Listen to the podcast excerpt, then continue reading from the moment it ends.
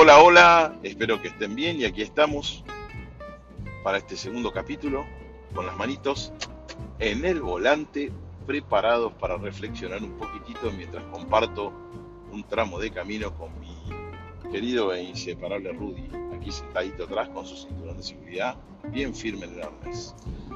Como había comentado en el episodio número uno, uno de los temas que iba a abordar es esta catástrofe que sucedió con, en la ciudad de Villa Gesell, ciudad balnearia de la provincia de Buenos Aires en la República Argentina, con, primero se había dicho que eran 11, después 10 rugbyers de la ciudad de Zárate, también de la provincia de Buenos Aires, que en una pelea mataron a patadas a un chico de nombre Fernando que estudiaba en un colegio del barrio Caballito, este, y que fue la verdad una verdadera catástrofe. Una catástrofe porque desnuda también una realidad que todos los que estamos en la calle y vivimos el día a día sabemos que esto era no más que crónica de una muerte anunciada. Eh, en primer término, está claro que eran chicos que a nivel económico no les faltaba nada, ¿no? Eh, eran chicos que tenían todo. Podríamos decir que tenían todo porque evidentemente no lo tenían. Lo que más les faltaba era precisamente contacto con sus padres. Cosas que se van sabiendo a medida que va pasando el tiempo, van apareciendo testimonios, las investigaciones van avanzando. O sea, crónica de una muerte anunciada. Esto, de alguna manera, en algún momento iba a suceder. Porque... ¿Por qué? En primer término podemos aventurar que está claro que los padres en los últimos tiempos han perdido ese rol, no solamente de, dar amor, sino de poner límites. Hoy es muy común verlo, no hace falta irse muy lejos, en cualquier lugar en la calle uno ve que hoy los chicos, no voy a comparar cuando yo era chico, que fue hace muchísimos años, pero no hace tanto tiempo, cuando un chico se portaba mal o se ponía en una actitud rebelde hacia los padres, eh, los padres no dudaban en aplicar cualquier tipo de castigo. Hoy parece, y me refiero a castigo, a primero eh, poner en evidencia la situación, corregir en el momento. ¿no? Hoy parece que si uno le llamara la atención a un chico en público le estaría haciendo daño. Este, si uno le llamara la atención en público, en un chico eh, podría, este, ¿cómo podríamos? Podría eh, generar algún tipo de corrosión en su, en su fibra íntima y tantas, tantas cosas que uno escucha que no que no dejan de ser ciertas, ¿no? Porque uno también fue chico y alguna vez se mandó alguna y alguna vez le llamaron la atención en público y la verdad que era humillante. Pero también era humillante situaciones que dejaba su papá cuando hacía determinado tipo de, de ridiculez. En mi caso particular, tenemos una hija con Laura, mi mujer, que se llama Miragrito, y a Miragrito yo cuando la veo que empieza a hacer, o le iba a, ahora ya no es grande, pero cuando era chiquitita le iba a agarrar algún berrinche, yo la agarraba, la separaba al lado, tenía como el ojo avizor, ¿no? Me avivaba y le decía, mira mi amor, si vas a hacer algo por medio de lo cual yo voy a pasar vergüenza, no tengas ninguna duda que la que va a terminar pasando más vergüenza vas a ser vos. Porque yo te voy a llamar la atención en público, me importa un rábano lo que esté hoy denominado como políticamente correcto y aceptado. Porque los que fuimos corregidos de esa manera, a ver, tan mal no nos fue. Está claro que tampoco hicimos las cosas muy bien. Mira, a ver, hicimos, las estamos haciendo. Todavía creo que se puede. Este, tampoco coplas a la muerte de mi padre, que todo tiempo pasado fue mejor. Tampoco la pavada. Porque de algún lado vinimos. Pero está claro que hoy hay una tiranía ejercida por los más chicos sobre padres cada vez más débiles o padres que les cuesta cada vez más cumplir la función de ser padres. Y los padres, y uno ya lo ve en, en muchos espacios, creen que ganan más jugando el rol de ser amigos. El padre es autoridad, no es amigo. Para amigos están precisamente los amigos, los que harán, los chicos, como yo, como todos cuando fuimos chicos, en la escuela, en los clubes o en los lugares donde tengamos algún tipo de participación y desarrollo social, digo. Entonces hoy nos encontramos con este problema. Veía hace poco un cuadrito que decía cuando nosotros éramos chicos y nos portábamos mal, la maestra nos retaba, nos ponía una mala nota eh, y después había que ir con el cuaderno de comunicaciones y poner la cara en casa. Era todo un problema, era una vergüenza. Y hoy en día la figura se invirtió. Si, si una maestra reta a un niño o a una niña, al poco tiempo están los padres reclamando en la escuela. Lo cual es terrible. También era terrible estar solo contra el mundo, ¿no? Eh, cuando uno era chiquito se mandaba una, iba con el cuaderno de comunicaciones y había que estar solo contra el mundo, porque era solo contra la institución escuela, solo contra la institución familia. Esto les pasa después de los 50 que se ríen y entonces. Entonces uno mira y dice, wow, ¿qué estamos, no?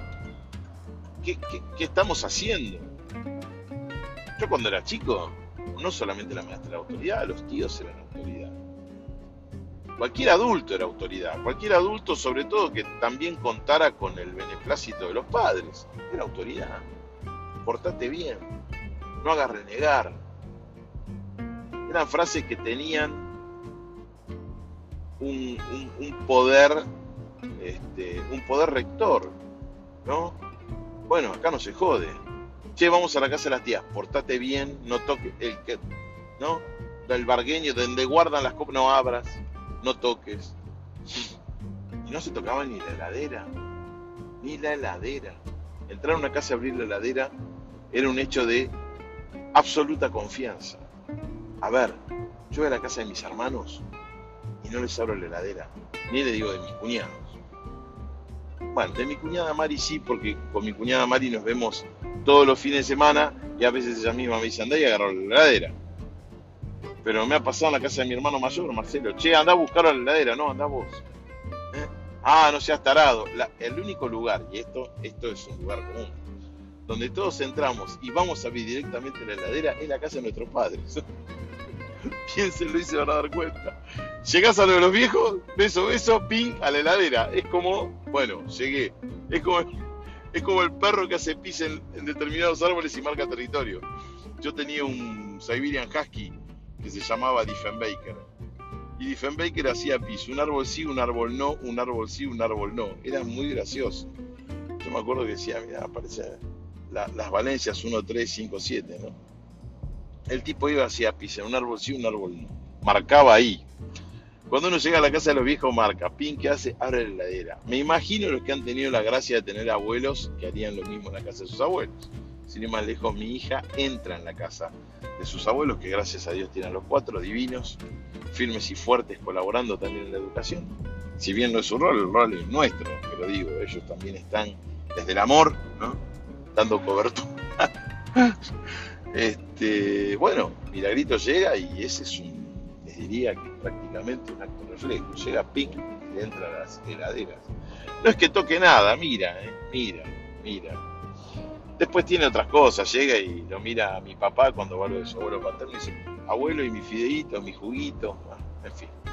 Pero volviendo a la cuestión, al tema tan triste de los rugbyers, ¿no? que mataron a este chico a patadas a la salida de un boliche en la ciudad balnearia de Villa.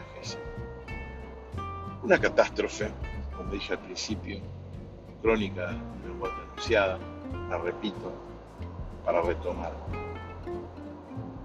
Pero acá hay dos cuestiones que me parece que, debiéramos analizar y que en los medios no lo estoy viendo y que me parece vale la pena que lo pensemos. La primera tiene que ver con la justicia. Esta justicia que como poder independiente en nuestro país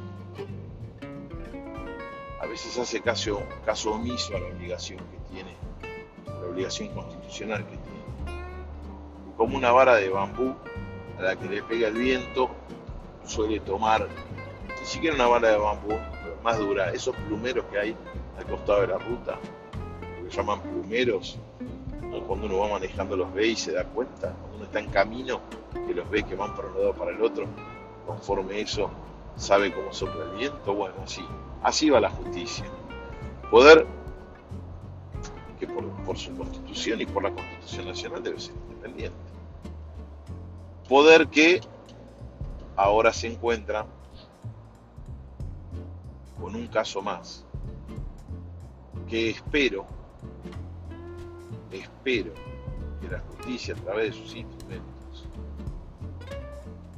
cumpla con su deber y haga lo que debe ser hecho, fuera de toda opinión televisiva, radial, política que pueda dar vueltas en este momento, de sospecha para un lado o para el otro un hecho de estas características que va a tener que jugar. Lamentablemente, toda la, toda la sociedad está hacia un solo lado. Yo también estoy hacia ese lado, y digo lamentablemente porque para la aplicación de la justicia se debe velar por el otro plato también. No estoy defendiendo el rugby, ni mucho menos. Para nada, para nada. Para yo todavía no, no, no, no salgo de mi asombro cuando leo o escucho las reflexiones y las opiniones del padre de Fernando. No lo puedo creer. Eh, la grandeza, el amor que hay en ese corazón. Como tampoco puedo entender que del lado de los padres de estos chicos asesinos no haya una frase de arrepentimiento no hay arrepentimiento. Eso también es terrible. Escuchar un padre que diga no saben lo que es caminar el pasillo para entrar a ver a tu hijo preso. Yo me imagino lo que debe pensar el padre Fernando cuando entra en el cementerio y tiene que ir caminando hasta, hasta el nicho la boda del hijo. La verdad no lo entiendo. No entiendo, eh, no entiendo al otro padre que dice no, es desgarrador lo mal que le están pasando. Maestro, ¿qué pretende? Nos vemos en Disney. ¿Qué pretende? Y para cerrar el capítulo de hoy, no hacerlo extenso y guardarme algo para el, para el próximo episodio, episodio, para el episodio siguiente, el próximo es, ¿qué le pasó a la Argentina? es un país que ha perdido, su sociedad ha perdido la vergüenza.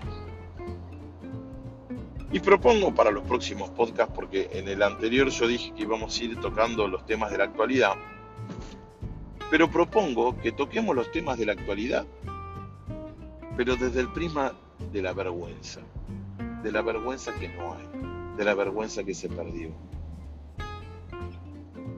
cuando era chico, si ustedes se acuerdan, los que tengan mi edad o sean más grandes y no le cuentan a los más jóvenes, decirle a una persona sin vergüenza era un insulto. Era un insulto. Era una llamada de atención grave. Cuando tu maestra te decía, usted es un sinvergüenza, estaba diciendo que eras una persona que no tenía ningún tipo de límite que eras una persona que no tenía que no tenía escrúpulos. Bueno, ahí te dirían inescrupuloso, pero cuando éramos chicos no te decían inescrupuloso, te decían, usted es un sinvergüenza. Cuando rompías un límite, el que fuera, usted es un sinvergüenza. Así que les propongo que veamos desde ese prisma, desde esa simple frase que en algún momento sirvió para educar, dónde estamos parados y desde ese lugar ver todo lo que nos pasa. Porque tal vez, y digo tan solo tal vez, recuperando apenas la vergüenza, apenas la vergüenza, podamos empezar un camino de recuperación. Reflexiones que me surgen mientras manejo con las dos manos en el volante con Rudy atrás que me acompaña. Estoy en camino.